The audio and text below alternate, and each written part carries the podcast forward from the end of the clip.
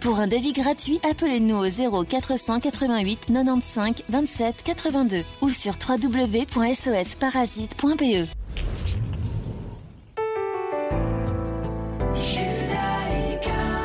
90.2 FM. Retrouvez-nous sur radiojudaïka.be.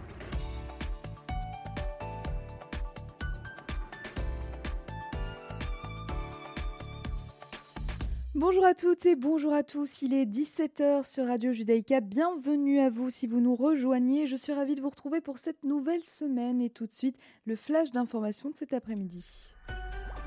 Au moins huit personnes ont perdu la vie lors d'un bombardement russe sur un immeuble résidentiel et un centre-ville commercial à Kiev. Et suite à cela, le maire de Kiev, Vitaly Klitschko, a annoncé qu'un nouveau couvre-feu sera instauré dans la capitale ukrainienne à partir de ce soir jusqu'à mercredi matin. Dans la foulée, huit couloirs d'évacuation seront mis en place aujourd'hui pour faire sortir les civils qui se trouvent dans des zones assiégées en Ukraine. Ces corridors seront également utilisés pour l'acheminement de biens humanitaires. Ça, c'est ce qu'a annoncé la vice-première ministre ukrainienne Irina Vereshchuk. Les personnes qui fuient la zone de Mariupol assiégée par les forces russes doivent être amenées en sécurité à Zaporizhzhia.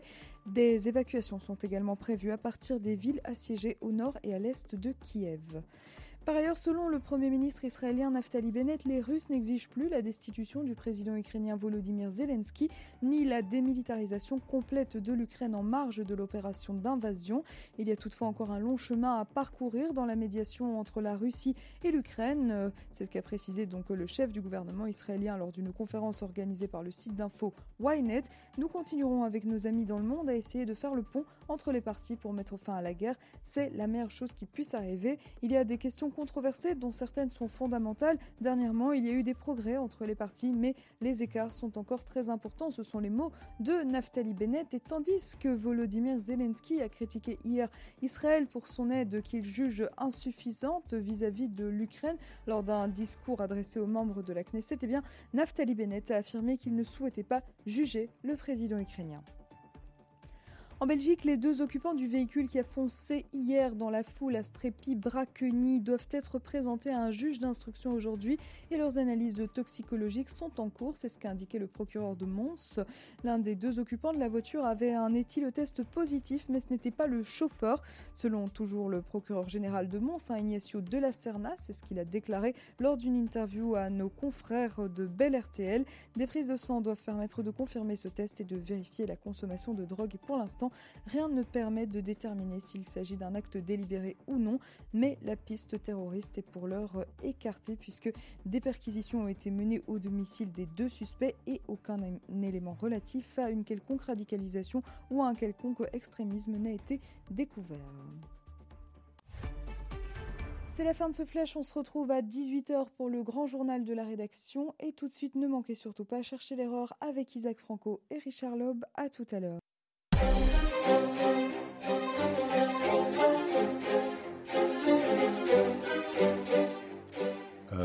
Bonsoir Clément, bonsoir Isaac. Bonsoir Richard, bonsoir Clément et bonsoir tout le monde. Alors Isaac, euh, bon, nous aurons nos dossiers habituels à l'ordre du jour. Même menu. Le même menu, tout à fait. On aura évidemment le dossier ukrainien, le dossier iranien, et puis, non, je disais, on aura les mêmes dossiers. Nous, on a un nouveau dossier, je pense, dont on pourra parler, qui est le Enfin, dossier. Un ancien dossier dont on consent enfin à parler aux États-Unis. Voilà. Tout à fait. Donc, le dossier de Hunter Biden, le fils de Joe Biden. Euh, on reviendra sur les nouvelles révélations euh, faites par le New York Times il y a quelques jours. Et puis, si le temps le permet, peut-être également euh, quelques informations concernant Israël et les déclarations de l'ambassadeur américain qu'il a formulées ce week-end. Mais démarrons bien évidemment tout de suite par euh, l'Ukraine. hein, C'est le dossier le plus, euh, le plus chaud, évidemment. Et peut-être par effectivement euh, ces interventions successives hein, de Volodymyr Zelensky à différentes euh, institutions européennes et américaines. Donc, il a parlé au Congrès américain, il a fait une intervention au Bundestag en Allemagne, il s'apprête à en faire une, je pense, en France cette semaine, mais ce week-end, dimanche soir, il est intervenu face à la Knesset euh, pour ici, effectivement, euh, de mobiliser euh, les Israéliens derrière le combat des Ukrainiens. Alors, c'est vrai que son intervention a suscité quelques polémiques, puisque, d'après moi, effectivement, il a été un petit peu maladroit. Et vous nous diriez ce que vous en pensez. Il a effectivement fait beaucoup référence à l'Holocauste en comparant euh, ce qui se passe euh, dans son pays aux événements d'il y a 80 ans. Donc, peut-être pas extrêmement adroit comme, comme dispositif. Et donc, euh, bon, la réception euh, n'a pas été celle qu'il escomptait. Hein. je pense qu'à la, fin de son intervention, pas mal de parlementaires israéliens avaient des mots, euh, je dirais pas trop durs ou très durs, mais enfin, étaient quand même un petit peu remontés par l'intervention de, Zelensky. Alors, Isaac, que penser de son discours et de, ses critiques, si je puis dire, vis-à-vis -vis de l'État d'Israël, qui, c'est vrai, en termes de réponse par rapport à ce conflit, a été, je dirais, relativement timoré dans ses réponses par rapport peut-être à d'autres pays dans le monde. Alors la tragédie euh, ukrainienne devrait nous commander la plus grande indulgence pour celui qui s'exprime en son nom. N'oublions pas, l'Ukraine a été envahie euh, cruellement, sans raison, par la Russie. L'Ukraine ne menace nullement la Russie, ne l'a jamais menacée. Et donc, euh, il y a un coupable à l'évidence dans cette affaire, et il faut que ce soit clair pour tous nos auditeurs, au cas où il y avait la moindre ambiguïté dans nos propos. Il est évident ici que le coupable, il y en a un, il y en a un seul, ce sont les Russes. C'est Poutine, c'est sûr. Que l'Ukraine est victime d'une agression caractérisée d'une invasion absolument scandaleuse euh, de la part de la Russie paraît tout à fait évident. Et ça se fait d'une manière tellement cruelle à l'égard d'un peuple que Poutine qualifie lui-même de peuple frère, que euh, c'est, euh, cette, guerre fratricide est d'une cruauté sans nom. 3 millions de réfugiés, des tas de déplacés sur le territoire ukrainien même, ça bouleverse, évidemment, surtout lorsque cette guerre nous est racontée euh, pratiquement heure par heure avec des images qui sont insoutenables. Insoutenables. J'ai retenu cette image de cette pauvre femme enceinte que l'on évacue sur un brancard, qui porte un enfant qui sera mort-né et qui va elle-même y laisser la vie. Euh, j'ai vu cette photo qui m'a profondément bouleversé, c'est son visage où elle semble comprendre ce à quoi elle est promise. Donc c'est véritablement insupportable. Et ça se passe dans notre jardin, ça se passe dans notre espace culturel, ça se passe dans notre espace géographique. Et donc c'est très difficile à vivre. Et donc on serait tenté, et on est tenté, d'avoir la plus grande indulgence, la plus grande compréhension, la plus grande compassion à l'égard de ce peuple martyrisé sans raison par, par les Russes. Mais néanmoins, il y a des propos qu'on ne doit pas tenir. Si on peut comprendre qu'on touche à la corde devant le Congrès américain de Pearl Harbor ou du 11 septembre, ou devant le Bundestag, qu'on touche la corde du mur, toucher la corde de la Shoah devant le Parlement israélien est particulièrement choquant, malvenu. C'est plus que de la maladresse c'est une faute. n'est pas une erreur, c'est une faute. Et je pense qu'il l'a lui-même reconnu, puisque après cette intervention, il a, loué toute l'industrie diplomatique de, Bennett euh, comme médiateur pour essayer de, trouver une cote mal taillée entre les deux belligérants. Mais ses propos ont été particulièrement choquants. Euh, la, situation n'est en rien comparable. Dire que ce que vit aujourd'hui, ou suggérer que ce que vit aujourd'hui euh, l'Ukraine est une Shoah, qu'il est menacé d'extermination, aussi cruelle, aussi injuste, aussi condamnable soit cette guerre, ce n'est pas une guerre d'extermination. On ne veut pas euh, se débarrasser euh, du peuple ukrainien parce qu'il est ukrainien. Ça n'a rien à voir. Ça n'a rien à voir. Et donc, c'est euh, une trivialisation, une banalisation de la Shoah, et c'est inacceptable. Ce sont des propos qui sont inacceptables, et, je comprends parfaitement ceux, que, ceux qui ont été outrés, choqués par euh, cette comparaison tout à fait outrancière. Et je me range, je souscris à l'intervention d'un d'un député de la Knesset, je pense, d'un parti religieux qui disait, en somme, si j'ai bien compris la traduction, ce que nous dit Zelensky, c'est qu'il faudrait que les Israéliens, que les Juifs se comportent à l'égard des Ukrainiens comme les Ukrainiens se sont comportés à l'égard des Juifs pendant toute leur histoire, pratiquement. Eh bien, non, je m'excuse, dit ce député israélien, euh, nous sommes une nation morale, nous n'exterminons pas les Ukrainiens. Euh, c'est vrai, parce que la deuxième maladresse faite par Zelensky, non seulement il a fait référence à l'Holocauste, mais il a effectivement euh, rappelé, enfin, il a un peu réécrit l'histoire en expliquant que effectivement, les Ukrainiens étaient venus au secours des Juifs. Des Juifs pendant la Seconde Guerre mondiale, alors qu'on sait que la Shoah par balle a été euh, exclusivement euh, perpétrée sur le territoire ukrainien avec l'aide de très nombreux Ukrainiens. D'une large majorité de la population ukrainienne. Encore une fois, le passé je ne veux pas dire que c'est le passé, qu'on s'en débarrasse. Il y a aujourd'hui une tragédie et cette tragédie suscite, doit susciter, et du reste, elle suscite de l'empathie, de la solidarité, de la compassion. Tout ça est acquis, à l'évidence. Mais de là à réécrire l'histoire de la, euh, de la compassion de la population ukrainienne à l'égard des Juifs, alors que c'est le plus grand cimetière européen, c'est le plus grand cimetière européen, là où la population ukrainienne, dans sa large majorité, eh bien, s'est livrée à cette bacchanale antisémite avec gourmandise, avec plaisir, avec une sauvagerie sans nom. Bon, alors, pas besoin de réécrire l'histoire. Je trouve que ce révisionnisme est absolument nauséeux, scandaleux. On pardonnera ça à l'évidence à Zelensky qui euh, cherche tous les moyens pour euh, agiter les consciences et pour susciter une solidarité qu'il estime insuffisante encore d'un peuple comme le peuple juif qui a subi euh, toutes les avanies qu'il a subies tout au long de son histoire, mais s'inscrire dans la même logique d'extermination est quelque chose qui est, qui est inacceptable et qui est parfaitement censurable. Ensuite, demander aux Israéliens presque les défier leur dire je, on ne peut pas rester indifférent, vous ne pouvez pas rester en defense, sur la barrière, vous devez choisir de quel côté vous êtes.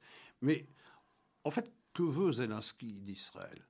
Qu'il condamne Israël euh, Pardon, qu'il condamne euh, la Russie, c'est-à-dire c'est-à-dire qu'il néglige sa propre sécurité au profit de la sécurité euh, ukrainienne alors que Zelensky n'ignore rien, strictement rien, de la situation extrêmement inconfortable dans laquelle se trouve Israël, obligé d'avoir un canal de discussion avec les Russes pour pouvoir mener sa guerre entre les guerres contre les Iraniens en Syrie. Il le sait parfaitement. Donc ce qu'il demande dans une condamnation ferme et un engagement plus euh, délibéré derrière les Ukrainiens, c'est que les Israéliens oublient leur sécurité, la négligent au profit de la sécurité ukrainienne. Ça n'a strictement aucun sens. Aucun sens.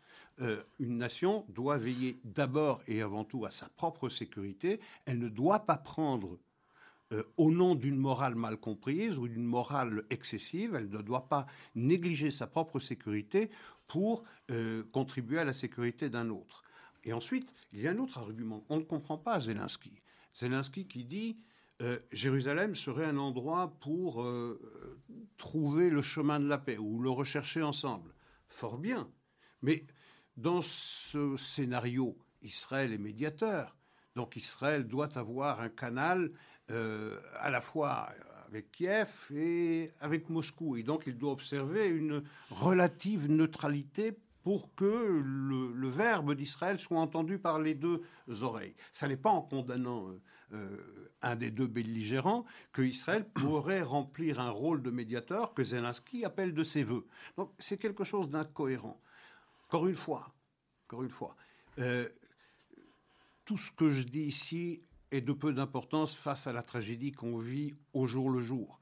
Mais il n'en reste pas moins que s'adresser d'une façon aussi euh, maladroite, aussi euh, excessive, aussi outrancière, eh bien, euh, je pense qu'il n'a pas œuvré pour le bien de son pays dans cette, dans cette déclaration.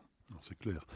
Et rappelons aussi que l'Ukraine ne reconnaît pas Jérusalem comme étant la capitale de l'État juif. Hein. Et j'ajoute que ces dernières années, depuis que Zelensky est au pouvoir, c'est-à-dire depuis euh, trois ans, si je ne m'abuse, eh bien, l'Ukraine a condamné 35 fois Israël dans les institutions onusiennes, 35 fois. Donc cette solidarité que Zelensky attend, exige euh, au nom de la morale euh, d'Israël et du peuple juif, je veux dire, il n'y a aucune réciprocité. Hein. Ces trois dernières années, l'Ukraine a singulièrement manqué de solidarité à l'égard d'Israël, dont il trouve aujourd'hui qu'il y aurait beaucoup de points communs. Tout à fait. Alors sur le plan maintenant des opérations et du déroulement de, cette guerre, euh, on a l'impression que les Russes se sont enferrés dans un bourbier.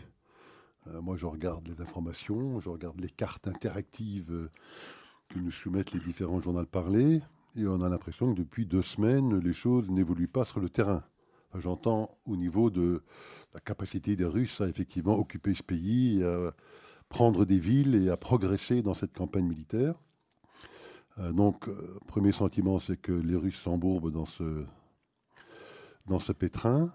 Ils sont obligés, d'après ce qu'on comprend, d'essayer de faire appel effectivement aux Chinois, euh, aux Syriens, aux Tchétchènes pour essayer de renforcer leurs armées, que ce soit sur le plan humain, avec de nouveaux soldats, ou sur le plan des équipements.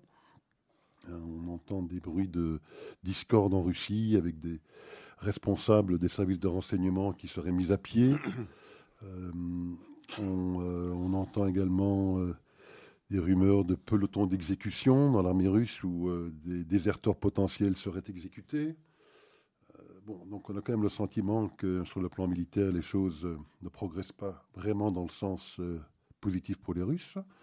Et sur le plan politique et économique, on a quand même l'impression qu'il a obtenu exactement l'inverse de ce qu'il recherchait, puisqu'il a soudé l'OTAN. Il a plus que soudé l'OTAN. Il y a même certains pays maintenant qui frappent à la porte, comme euh, la Suède, la Finlande également. il a soudé l'Union européenne.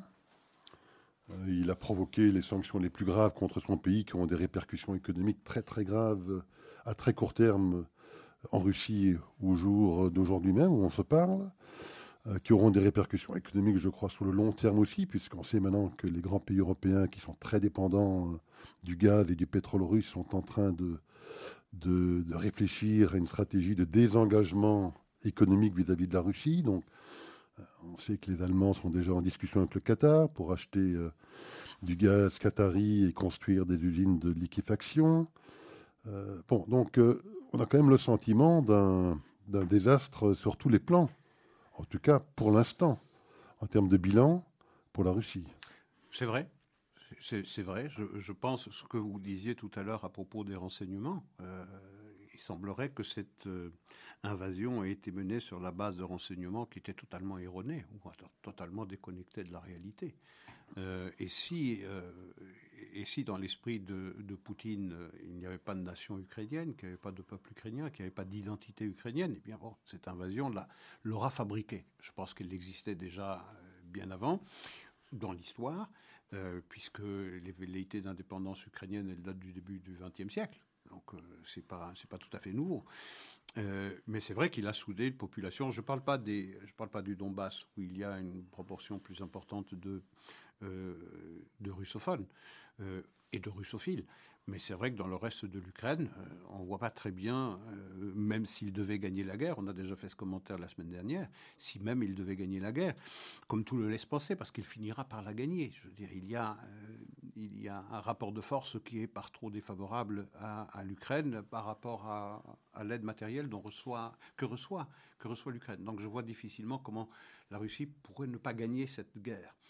Que ça va lui coûter plus sur un plan militaire, sans doute que ça prendra plus de temps, oui, sans doute, mais on voit que cette mâchoire continue d'avancer et est en train de, serrer petit à petit le centre du pays. Vous avez au nord, la frontière biélorusse et, ukrainienne, vous avez euh, des forces russes, à l'est qui viennent du Donbass et au sud qui viennent de, de la Crimée et qui sont occupés pour l'instant à détruire littéralement, à raser Mariupol comme on a rasé, rasé Grozny et puis euh, de reprendre Odessa, c'est-à-dire de priver l'Ukraine de tout accès à la mer d'Azov et presque à la mer Noire, c'est-à-dire de transformer ce qui va rester de l'Ukraine en un État qui n'aura strictement aucune, euh, euh, aucun accès à la mer.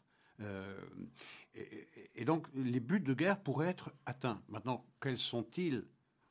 Je ne pense pas que Poutine euh, a jamais pensé qu'il pourrait occuper la totalité de l'Ukraine, mais en tout cas, cette Ukraine orientale qui est, euh, vous savez, Kiev est séparée par le Dnieper. Euh, à l'ouest, c'est l'Ukraine occidentale, celle qui a toujours eu un pied en Occident. Ça, occupé par la, ça faisait partie de la Pologne, ça faisait partie de l'Empire austro-hongrois. À l'est, c'est traditionnellement quelque chose que, qui, est plus du côté, du côté orthodoxe, slave, russe.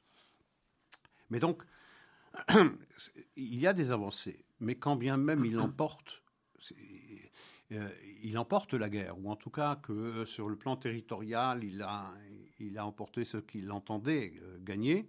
On ne voit pas très bien comment est-ce que les Russes pourraient occuper durablement un, pays avec une armée de conscrits qu'on a envoyés au casse-pipe et qui doivent se dire on est en train de tuer, massacrer nos frères et qui doivent se poser beaucoup de questions.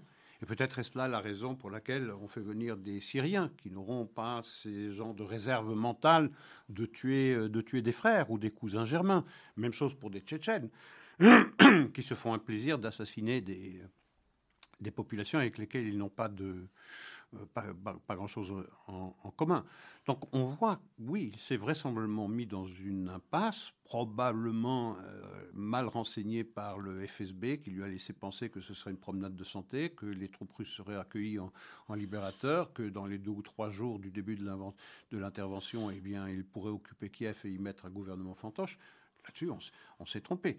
Et euh, c'est vrai que désormais, la Russie, avec tous les excès qu'on connaît aujourd'hui, pour tout ce qui porte un nom russe d'ailleurs, c'est devenu un État paria. Être russe aujourd'hui, c'est comme être nazi il y a 80 ans. Donc c'est vrai que euh, je ne pense pas que sur un plan politique, il aura beaucoup, euh, il aura beaucoup gagné et il risque de devoir payer le prix très cher pour cette, euh, pour cette, pour cette invasion. Maintenant, il lui reste un outil fondamental, un atout pardon fondamental, c'est que l'Europe, pour encore de longues années, de longues années, et l'énergie commande aussi la politique, parce qu'elle commande l'économie, eh bien, l'Europe, elle est dépendante de 40 à 45 du, du gaz russe. L'Allemagne, qui est la locomotive économique de l'Union européenne, c'est au-delà de 55% D'autres pays, c'est entre 80 et 100 donc, euh, et ce n'est pas du jour au lendemain, quelles que soient les initiatives que vont prendre les Européens pour se dégager de cette dépendance, on va y arriver. Euh, ne fût-ce que si on veut, ne fût-ce que pour pouvoir importer du gaz naturel liquéfié américain, ben, il faut avoir des installations portuaires qui permettent de le transformer. Il n'y en a aucune. Ça ne va pas prendre quelques semaines ou quelques mois pour construire ces installations. Ça va s'installer dans le temps. Pendant ce temps-là, même si on prend des contrats avec le Qatar ou avec le Venezuela ou avec, l'Algérie, ben on restera très fortement dépendant du gaz russe. Ça, c'est un atout. Et il y a quelque chose aussi dans cette intervention euh, russe en Ukraine qui tient à, vous savez, cette vieille notion de, guerre qu'on fait pour des raisons territoriales ou bien pour des raisons matérielles. Euh, l'Ukraine euh, est le deuxième producteur de gaz en Europe. Euh, L'Ukraine était un moyen pour l'Europe de, soulager sa dépendance à l'égard de la Russie. Eh bien, la Russie entend garder son pouvoir de coercition sur l'Europe en mettant la main sur ces réserves de gaz ukrainiennes qui se trouvent où? Dans le Donbass. Euh, même chose pour le grenier à blé qui se trouve dans cette région-là. Donc, euh, c'est à voir. Et vous savez, la mémoire des peuples, elle est extrêmement euh, courte. Extrêmement brève, oui, extrêmement courte. Alors, il y a un autre acteur important, évidemment, dans, dans ce conflit, qui est la Chine. les Américains et les Européens qui ont imposé un régime de sanctions, je crois presque sans précédent, vis-à-vis de la Russie euh, s'inquiète évidemment de ce que les Chinois euh, pourraient aider les Russes à contourner ce régime de sanctions, et plus même pourraient éventuellement euh, aider militairement les Russes qui sont, comme on vient de le dire, quand même un petit peu en difficulté dans, dans, cette guerre. Et donc les Américains ont, d'abord par le biais de Jake Sullivan, qui a rencontré son homologue à Rome, je pense, en début de semaine dernière. Une réunion qui a duré, je pense, 7 heures, dont très peu a filtré, euh, suivie d'une euh, conversation téléphonique entre Joe Biden et Xi Jinping, je pense vendredi dernier. Les Américains euh, essaient de mettre la pression donc sur ces Chinois pour les dissuader, effectivement, de, jouer ce rôle de, de, de, supporter, si je puis dire, de la Russie, euh, en les menaçant également de sanctions et en leur expliquant que bon, ils auraient effectivement intérêt à se tenir à carreau dans cette histoire euh, pour ne pas contrecarrer les, dispositions et les dispositifs mis en place par les Américains. On sait aussi euh, que sur le plan économique, vous parliez du gaz, on a beaucoup parlé de Nord Stream 2 et de Nord Stream 1. Des investissements euh, identiques sont en cours de réalisation entre les Russes et les Chinois. En Mongolie. Voilà, qui passera par la Mongolie. C'est les pipelines Power of Siberia, le pouvoir de la Sibérie. Des investissements colossaux également, qui euh, viennent s'approvisionner dans, les mêmes, dans les mêmes réservoirs que ceux qui alimentent l'Europe occidentale pour, à terme, quand je dis à terme, on parle d'environ deux ans. Oui, entre deux et quatre ans. Deux et quatre ans, alimenter le marché chinois. Donc évidemment, tout euh, ce dispositif économique, énergétique aussi, qui est en train de se mettre en place entre les Russes et les Chinois. Donc, euh, que penser d'abord de, de ces demandes de non-intervention chinoise faites par les Américains et de l'espoir qu'ils pourraient avoir que les Chinois les suivent? Alors, ce que les Américains disent aux Chinois, demandent aux Chinois, c'est aidez-moi à combattre votre ami russe pour que demain je puisse mieux vous combattre, vous, Chinois. Bon, il y a peu de chances que les Chinois les suivent. Il n'en reste pas moins que le message envoyé par l'Occident à la Russie euh, a été entendu par, euh, par Pékin. Vous savez, depuis euh, quelques jours, pendant longtemps, en tout cas pendant quelques semaines, et les Chinois se sont abstenus de qualifier ce qui se passe en Ukraine de guerre. Ils l'ont qualifié d'opération spéciale. Ils ont repris les, codes de langage de Moscou. Mais depuis quelques jours, on l'appelle guerre. C'est déjà une manière de, comprendre réellement ce qui se passe et de prendre un peu, ses distances. Et puis Pékin regarde d'un œil très très intéressé euh, ce front uni contre la Russie, ces sanctions très très dures que l'Occident a, a, pris contre la Russie, et imagine euh, combien de telles sanctions, des sanctions symétriques prises contre la Chine, pourraient, euh, pourraient lui faire mal. D'autant que, eh bien, pour l'année 22 et 23, la croissance promise par la Chine n'aura jamais été aussi faible depuis une trentaine d'années. Donc, c'est, on réfléchit beaucoup, certainement à Pékin, et on doit aussi réfléchir à des velléités d'invasion de Taïwan en se disant que si on fait la même chose face à une île qui est certainement beaucoup mieux armée et beaucoup plus aguerrie, euh, et qui en plus est une île, et donc qui obligerait des transports euh, euh, de troupes par barge pour traverser le détroit de Taïwan, ce serait peut-être aussi difficile euh, d'envahir Taïwan que l'est l'Ukraine pour la Russie. Et puis on se dit, si on le fait, si on franchit le Rubicon ou le détroit de Taïwan, on va se mesurer à des sanctions extrêmement importantes. Parce que si le budget russe dépend beaucoup de ses exportations de gaz au profit de, de l'Europe, bien, la Chine, elle dépend beaucoup de ses clients occidentaux sa croissance se nourrit de cela, même si depuis ces dernières années, la Chine essaye de faire dépendre sa croissance de plus en plus de son marché domestique que du marché étranger. Ça reste 20% de son économie est à l'exportation. C'est ce que j'allais, c'est ce que j'allais ajouter. Il reste un cinquième de la croissance euh, chinoise qui dépend de, de, ses exportations. Et puis, euh, nous aussi, nous occidentaux, si nous dépendons du gaz russe, nous dépendons, mondialisation oblige, nous dépendons également de l'atelier du monde qu'est la Chine. Parce qu'on s'est là aussi vautré littéralement abandonné dans une situation de dépendance extraordinaire à l'égard de, de la Chine. On l'a vu dans, dans, la pandémie euh, chinoise, dans le virus chinois, où on, a manqué de tout parce que tout venait, tout venait de Chine. Donc là aussi, je veux dire, il est, c'est, une piqûre de rappel ce qui se passe. C'est-à-dire que pendant des décennies, on s'est laissé aller à installé, ou on a permis que s'installe, une dépendance énergétique à l'égard d'un pays que l'on regarde toujours avec beaucoup de défiance, je pense à, la Russie, et puis on a pour objectif prioritaire à Washington de se mesurer aux ambitions hégémoniques de la Chine demain, mais on a laissé s'installer une dépendance sur à peu près tout à l'égard de euh, la Chine. Donc il faut se réveiller, et pas seulement sur le plan euh, énergétique. Euh, il faut savoir désormais eh bien, retrouver une autonomie économique et une souveraineté économique de manière à pouvoir retrouver une souveraineté, une vraie souveraineté politique. Il est 17h29 et donc nous allons avoir le plaisir d'écouter une nouvelle composition de Clément.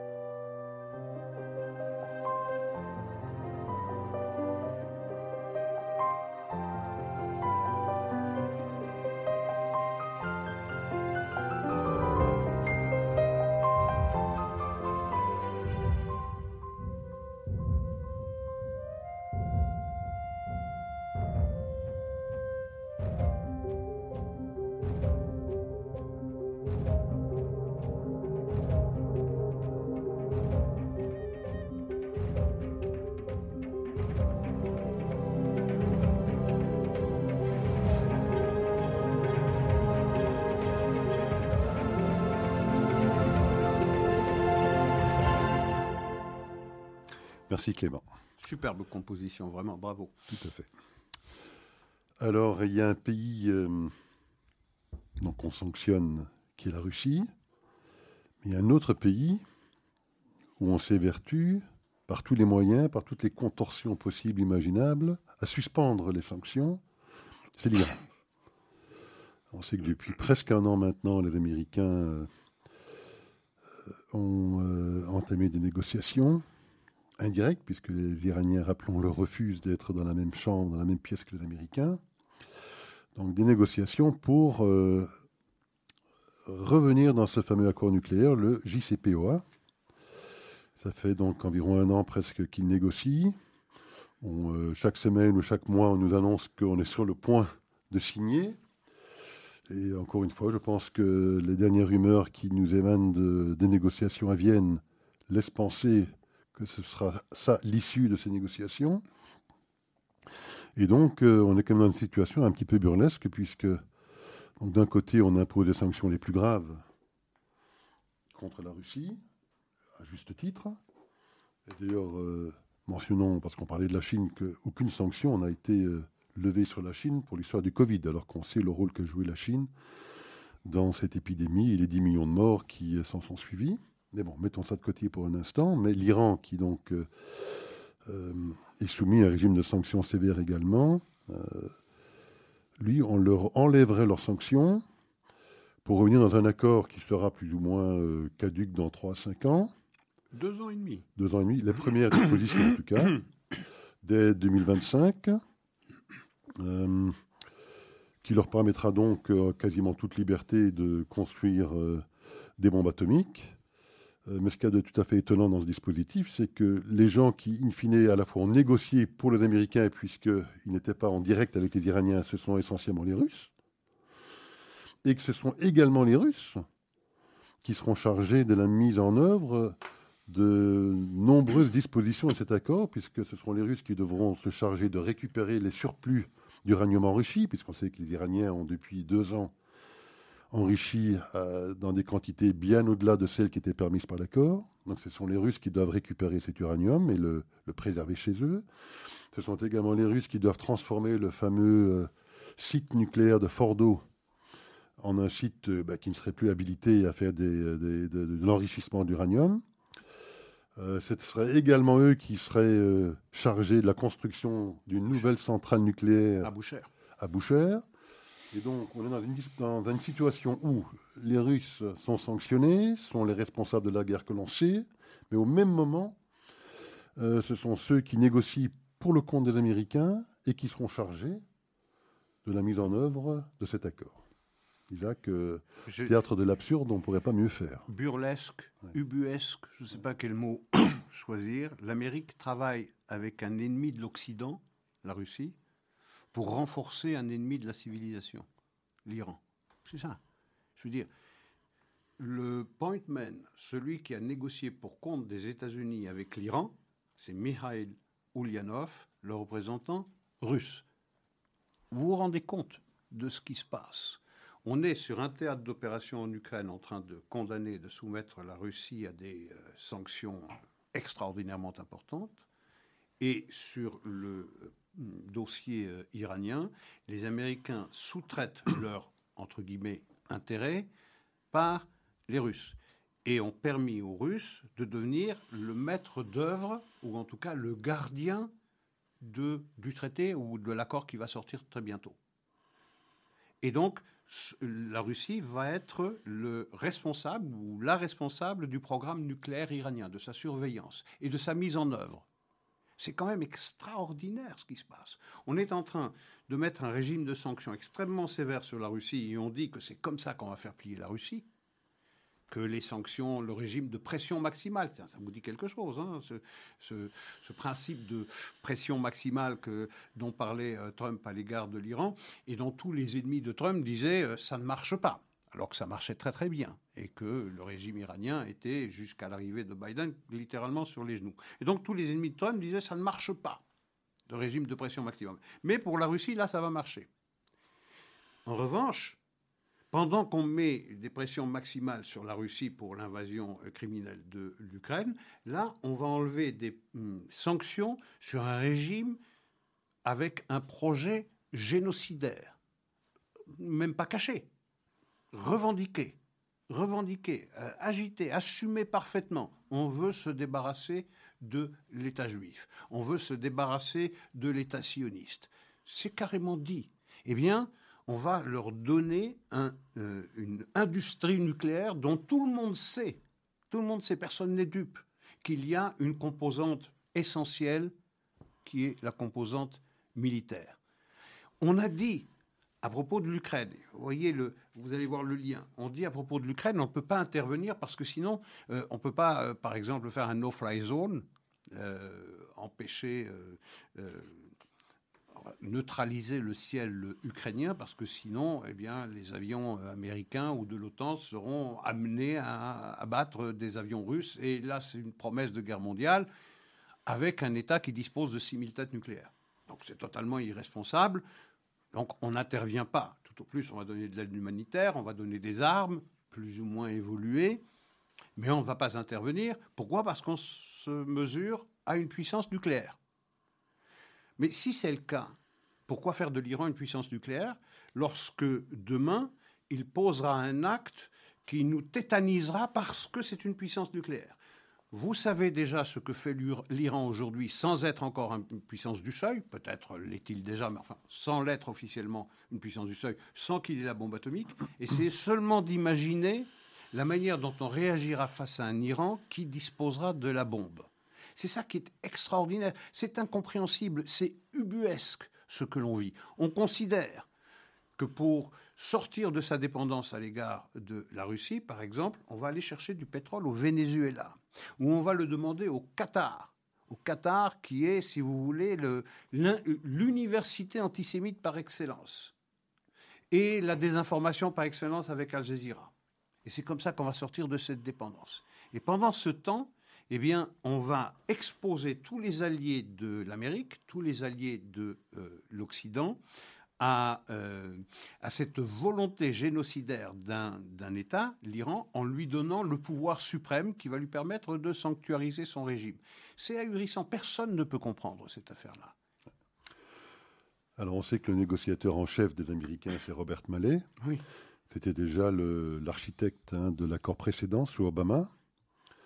Euh, mais l'un de ses plus proches collaborateurs, je crois d'ailleurs le négociateur en second, un dénommé Richard Nephew, et deux autres de ses collaborateurs ont, démissionné de l'équipe américaine il y a déjà quelques semaines de cela, lorsqu'ils voyaient la tournure que prenaient euh, ces négociations, euh, déclarant effectivement qu'ils sentaient que plutôt que d'être longer and stronger, on s'apprêtait à faire un accord qui était short and weak, venant de la part de quelqu'un, euh, Richard Nephew, qui n'est pas du tout un, hawk, pas du tout un faucon. Hein, il était effectivement, il faisait partie également de cette équipe de négociateurs sous Obama, plutôt conciliant. Donc euh, il faut quand même euh, se poser de sérieuses questions si un Richard Nephew, qui est lui-même plutôt, et qu'il avait été plutôt conciliant avec les Iraniens il y a 5 ans, en 2015, ou il y a 7 ans, pardon, en 2015, a jugé utile et nécessaire de démissionner de l'équipe de négociation américaine lorsqu'il voyait la tournure que prenaient les événements, avant même que, avant même que, parce qu'on apprend que depuis lors, les revendications iraniennes sont encore plus, euh, euh, euh, plus, plus, hallucinantes, puisque maintenant ils demandent à ce que les gardes révolutionnaires soient retirés de la liste des organisations terroristes. De la liste des organisations terroristes. et il semblerait, il semblerait que les Américains soient sur le point de faire cette nouvelle concession. Bien sûr, ils la feront. Bon, on attend de voir la, signature de l'accord, mais enfin, disons que les, rumeurs euh, laissent penser effectivement que c'est dans ce sens euh, qu'on se dirige. Euh, et donc voilà, donc on a quand même le sentiment que M. Mallet, Robert Mallet, après la signature de ce nouvel accord, pourra prendre, je pense, un rôle important dans un cirque russe en tant que contorsionniste. Contorsionniste, je ne sais pas, il est très cohérent en tout cas. Lui, euh, ça fait euh, des années qu'il poursuit cette politique de rendre fréquentable un régime infréquentable, un État voyou. C'est-à-dire qu'on est en train de faire de la Russie un État paria, et on est en train de faire un État paria, justement paria, un État fréquentable il faut essayer de comprendre la cohérence là-dedans. Il n'y en a strictement aucune. Reportons-nous il y a seulement un an et demi. Il y a seulement un an et demi ou deux ans, je ne sais pas. Je crois que c'était le, 3 janvier, le 3 janvier 2020, avec l'élimination euh, ciblée de Qassem Soleimani. Et puis, quelques mois plus tard, euh, l'élimination hum, du euh, chef du programme nucléaire iranien. Avec les sanctions extraordinairement lourdes qui pesaient sur l'Iran, vous aviez un régime qui était littéralement à genoux, qui étouffait, qui demandait grâce. Et vous avez cette élection de Biden qui lui rend subitement tout l'oxygène dont il a besoin, à qui on va rendre, pour qui on va remettre 100 milliards de dollars, à qui on va promettre de, retirer de la liste des organisations terroristes le corps des gardiens de la Révolution, exactement comme on l'a fait des outils. Contre quoi? Contre une promesse que les corps des gardiens de la Révolution ne s'en prendront pas aux États, aux, intérêts euh, américains, contre une promesse. Je veux dire, quand on sait que ce régime est un pathologiquement menteur, comment peut-on faire confiance à un État qui promet de s'en prendre à tous les alliés de l'Amérique? C'est tout simplement incompréhensible. On ne peut pas comprendre cela. Et l'Occident, qui condamne d'une même voix, heureusement d'ailleurs, la Russie pour son aventurisme en Ukraine, eh bien, elle comprend parfaitement qu'on lève les sanctions contre, l'Iran. Euh, déjà sur un plan moral, mais laissons la morale puisqu'on parle d'intérêt ici, mais sur le plan de la sécurité mondiale, c'est un pari extraordinairement risqué. Et puis sur le plan de la cohérence énergétique, on dit partout en Occident qu'il faut se passer du nucléaire. Mais pour un pays qui regorge d'énergie fossile, euh, là, ce programme nucléaire lui serait nécessaire et serait légitime allez trouver un peu de cohérence dans, dans, cette situation ubuesque. Et ce seraient les Russes donc, qui décrocheraient le contrat de 10 milliards de dollars pour la construction de, cette nouvelle centrale nucléaire en, Iran. Hein. Et en plus, les Russes auraient obtenu des Américains, euh, ça reste dans un certain flou, auraient obtenu des Américains que les sanctions américaines ne s'appliqueraient pas dans le commerce entre la Russie et, et l'Iran. Mais cela permettrait aussi aux banques russes sanctionner, de continuer de travailler avec les banques iraniennes, c'est-à-dire de contourner les sanctions prises par l'Occident contre la Russie. Oui. Les bras nous en Les bras nous en tombent, exactement. Euh, bon, alors parlons un petit peu d'un autre dossier. Hein, écartons-nous un petit peu de la région. Euh, enfin, écartons-nous de la région. Il est quand même euh, également lié à ce dossier ukrainien. Je sais de qui vous allez parler. oui, on va parler donc du fils de Joe Biden, Hunter Biden. J'imagine que pour une grande partie de nos auditeurs, euh, ce dont on va parler euh, est assez nouveau. Euh, parce qu'un petit peu comme ce fameux dossier John Durham euh, dont on a parlé à plusieurs reprises ici, euh, c'est vrai que les informations concernant le fameux PC, hein, l'ordinateur de Hunter Biden, euh, qui a été retrouvé. Qui avait été confié à un réparateur. Voilà, qui a été retrouvé chez un réparateur du Delaware quelques semaines avant les élections de 2020 aux États-Unis, donc dans le courant du mois d'octobre.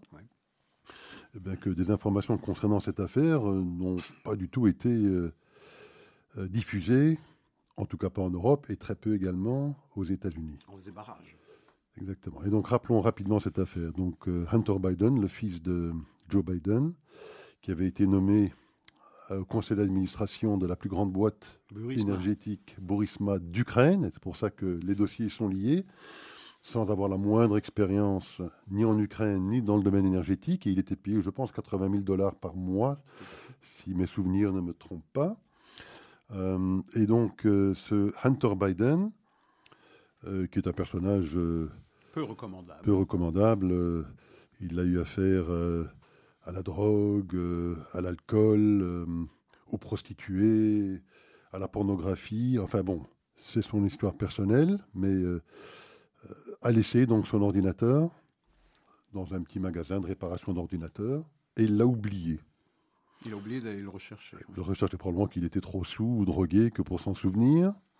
Et donc le réparateur en question, au bout de quelques semaines ou quelques mois, j'ai pas euh, ce détail en tête, bon, a, fait savoir qu'il avait en sa possession euh, cet ordinateur de Hunter Biden et qu'il le remettait euh, je pense qu'il l'a remis in fine au FBI, ou peut-être que l'FBI l'a confisqué, mais en attendant. Euh, Rudy Giuliani. Rudy Giuliani, euh, aussi un personnage un peu sulfureux, mais qui a voulu évidemment exploiter cet ordinateur et son contenu surtout, euh, pour révéler effectivement toute une série d'emails qui se trouvaient dans cet ordinateur et qui effectivement révélaient les malversations de la famille Biden en Ukraine, et pas qu'en Ukraine, en Russie, en, Chine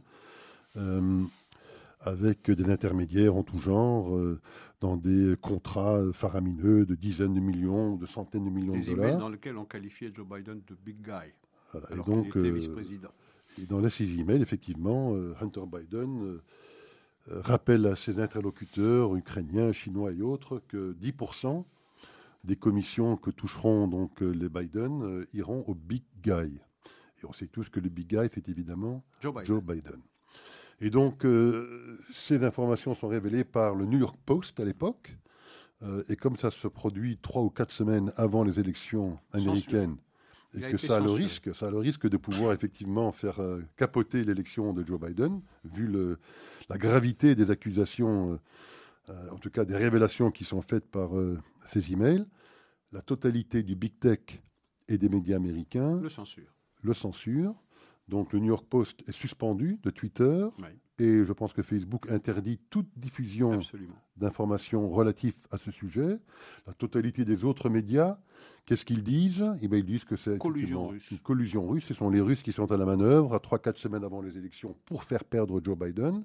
Et pour bien essayer d'appuyer sur cette idée, 50 anciens euh, responsables de renseignement américain, dont de très gros calibre, hein, cinq anciens directeurs de la CIA, dont John Brennan, dont John Brennan, Leon Panetta, se sont fondus collectivement d'un papier, d'une lettre, oui. d'une lettre où ils affirment que effectivement, euh, c'est incontestablement un complot ourdi par la Russie, un complot ourdi par la Russie pour faire chuter Joe Biden, alors qu'ils n'avaient en leur possession absolument aucune information qui leur permettait de le dire, et alors qu'on savait exactement que le contraire était pertinemment vrai. On le savait d'autant plus. Et je m'arrêterai là, et puis je vous, cède la parole, qu'un associé de Hunter Biden, un dénommé Tony Bobulinski, euh, était mis en copie.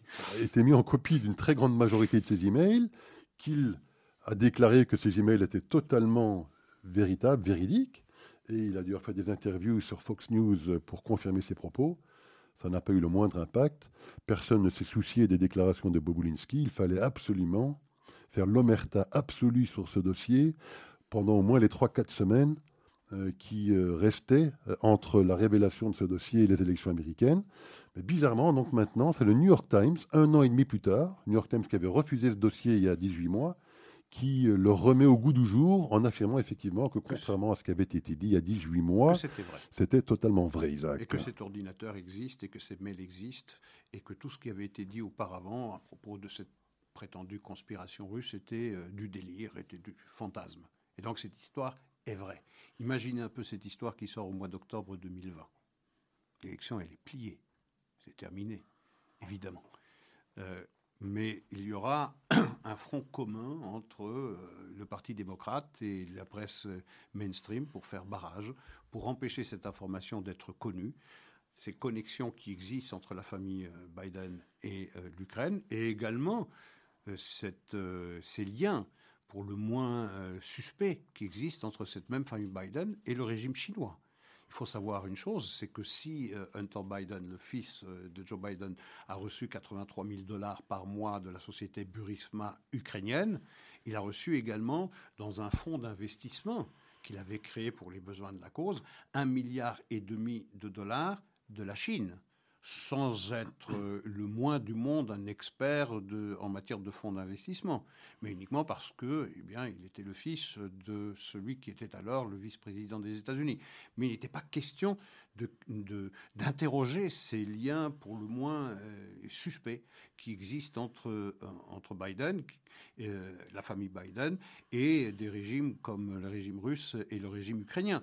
On rappellera ici quand même, puisqu'on reste dans le domaine de l'Ukraine, que dans un de ses voyages, alors qu'il était vice-président des États-Unis et qu'Obama était président, il s'était rendu à à Kiev, en Ukraine, et euh, il avait fait une halte de, de 6 heures. Il y avait un procureur ukrainien qui euh, étudiait les, qui enquêtait sur les malversations et sur la corruption au sein de la société Burisma qui rémunérait Hunter Biden. Eh bien, Joe Biden, qui se trouve à Kiev, dit euh, aux autorités ukrainiennes si vous ne virez pas avant mon départ, dans quelques heures, vers les États-Unis, si vous ne virez pas ce procureur, vous pouvez dire adieu aux milliards de dollars que les États-Unis se promettent de vous donner. Et c'est très intéressant, je vous interromps un petit, un petit instant, parce qu'un des emails qu'on a retrouvé parmi les milliers d'emails dans ce PC, c'est un email effectivement d'un ancien directeur, un ancien membre du conseil d'administration de Burisma, qui écrit à Hunter Biden pour lui dire effectivement qu'ils ont cette enquête en corruption sur le dos, de ce procureur ukrainien et qui demande à Hunter Biden de trouver un moyen pour essayer de faire en sorte que cette enquête en corruption euh, s'arrête. La seule manière possible, imaginable, pour que Hunter Biden puisse faire arrêter euh, cette enquête, bah, effectivement, ce serait de faire intervenir son père tel qu'il l'a fait. Eh bien, l'intervention dont vous parlez, Isaac, mhm. hein, où il était à Kiev et qu'il euh, demande à Poroshenko de virer, qu'il exige de virer ce procureur, faute de quoi le milliard de dollars d'aide seront euh, annulés, eh c'est trois semaines après, Isaac, trois semaines après le email hein, de ce membre du conseil d'administration de Burisma euh, à Hunter Biden, lui demandant de trouver un moyen de gérer ce problème, c'est trois semaines après que Joe Biden euh, fait cet ultimatum à Poroshenko. Je veux dire, ce que nous commentons ici, pour une grande partie de ceux qui nous écoutent, c'est quelque chose de totalement euh, nouveau, ou, de, ou peut-être même euh, nous accusera-t-on ou penseront-ils que, nous sommes en train d'imaginer des scénarios complotistes, mais c'est la stricte vérité, ce dont nous parlons euh, ici, et dont personne ne veut parler en Europe, parce qu'il ne s'agit pas de questionner ou de, de mettre un voile de suspicion sur l'élection de Joe Biden et sur les scandales financiers dans lesquels lui et sa famille euh, sont euh, mêlés. Mais cette espèce de, de, de silence absolu qui a été entretenu de façon coupable par les médias mainstream aux États-Unis comme en Europe devrait nous interroger sur la transparence de nos sociétés démocratiques. Et alors, le New York Times, effectivement, sort cette information ce week-end. C'est vrai aujourd'hui. Alors, c'est 18 mois après, alors que le New York Times est parfaitement au courant de ce que ces emails sont totalement véridiques depuis très longtemps. Depuis le début. Depuis le début. Alors, pourquoi aujourd'hui? Parce qu'on est en pleine crise ukrainienne.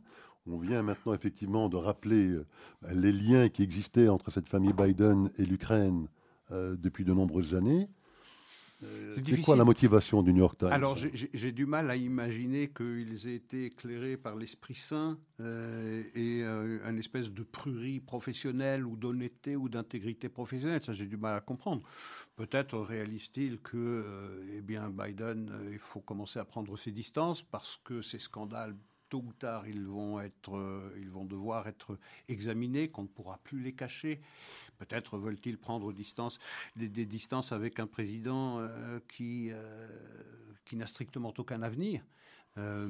et surtout ne pas être accusé de collusion avec, avec une administration qui s'est commise dans des actes aussi répréhensibles. J'ai du mal à comprendre euh, pourquoi aujourd'hui le New York Times fait ce que son métier exigeait de lui qu'il fasse il y a 18 mois. Parce que, en définitive, euh, je veux dire, les médias, ça sert à ça. Les médias d'investigation, ça sert à ça. Il y a un scandale, qu'ils viennent de la gauche, qu'ils viennent de la droite, des républicains ou des démocrates. Il faut qu'ils suscitent une vigilance euh, de tous les instants et une égale vigilance. Mais ici, on se rend compte de plus en plus que les médias mainstream aux États-Unis ne sont rien d'autre que le porte-voix d'un parti. Et donc cette espèce de mariage incestueux qu'il y a entre l'exécutif et euh, les médias euh, conduisent, sans qu'on s'en aperçoive, de façon subrettiste, de façon extrêmement sournoise, vers quelque chose qui nous éloigne en tout cas d'un régime démocratique.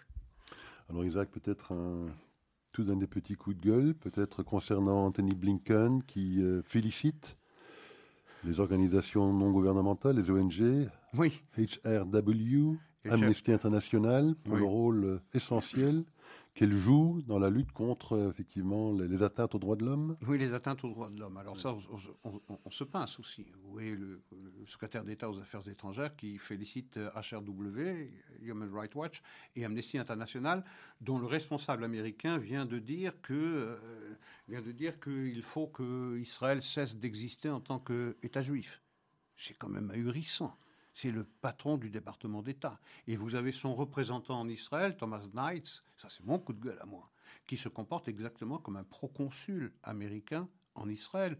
C'est-à-dire, il faut qu'on cesse de m'embêter avec des choses aussi stupides que la colonisation en, euh, Cisjordanie, dans le West Bank, parce que ça contrevient à mon projet de deux États, euh, euh, solution à, deux États et partage de Jérusalem. Il faut que ça cesse. Il faut que vous, les enfants, vous fassiez ce que nous, Américains, nous avons décidé pour vous, parce que nous savons mieux ce dont vous avez besoin.